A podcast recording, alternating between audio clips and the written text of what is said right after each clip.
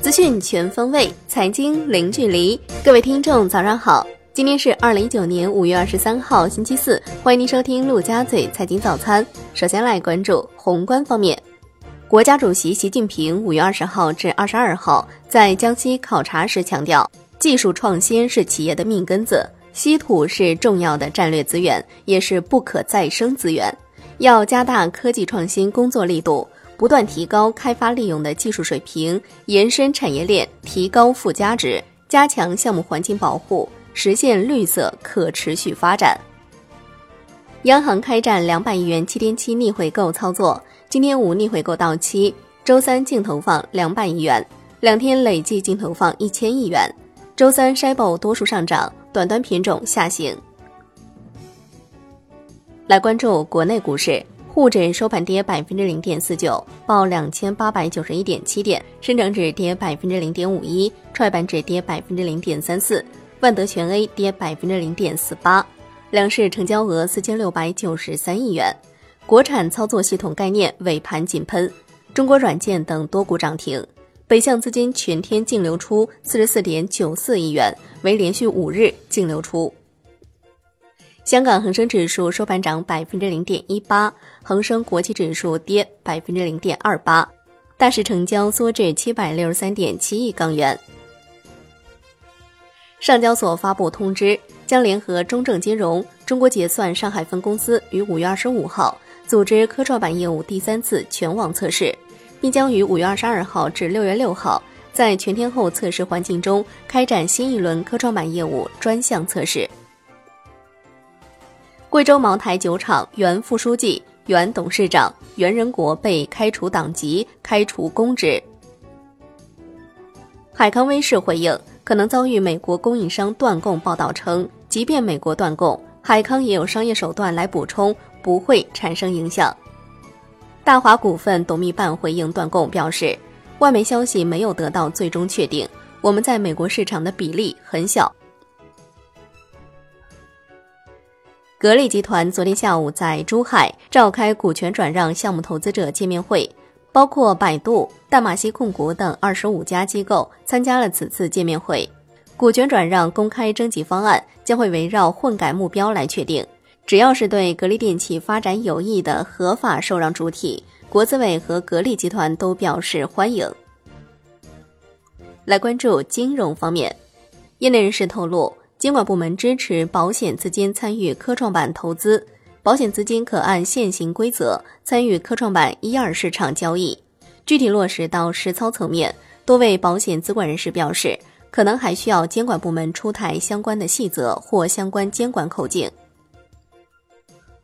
安信信托回应二十八亿贵州项目逾期表示，项目底层资产充足，能覆盖所有借款。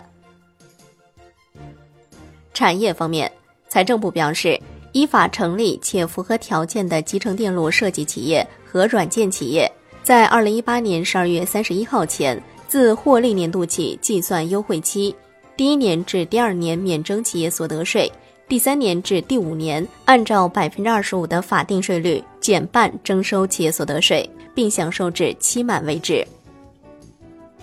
湖南、青海、浙江等多地发布最新一批重大建设项目清单，总投资规模高达数万亿元。五月以来，湖南、江西等地还陆续集中开工一批重大项目。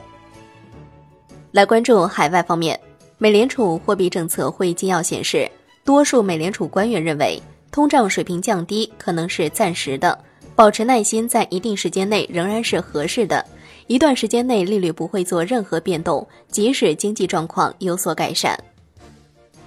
美国加州北区地方法院判决，美国联邦贸易委员会赢得了2017年发起的对高通的反垄断诉讼，认定高通存在捆绑销售、限制竞争等行为，并下令采取五条补救措施：不得以限制芯片供应要挟提高专利许可费，不得要求独家供应，不得拒绝其他芯片厂商获得许可。必须在公平、合理和非歧视条件下提供详尽的标准必要专利许可证。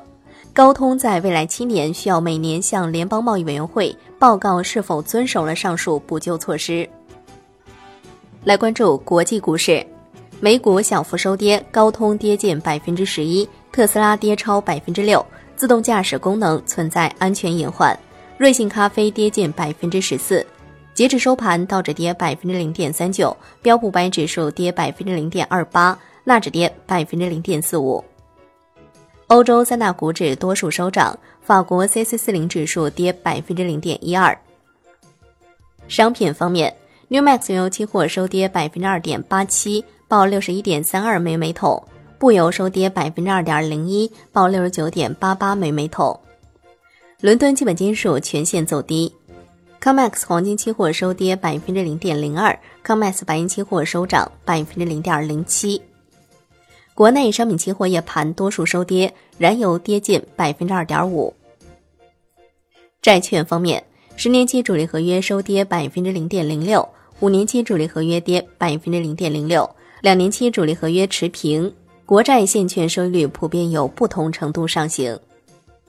香港金管局的消息。香港特区政府发售首批绿色债券，发行金额是十亿美元，年期是五年。这笔交易具有里程碑意义，为其他香港及区内的潜在发行人提供重要的新基准。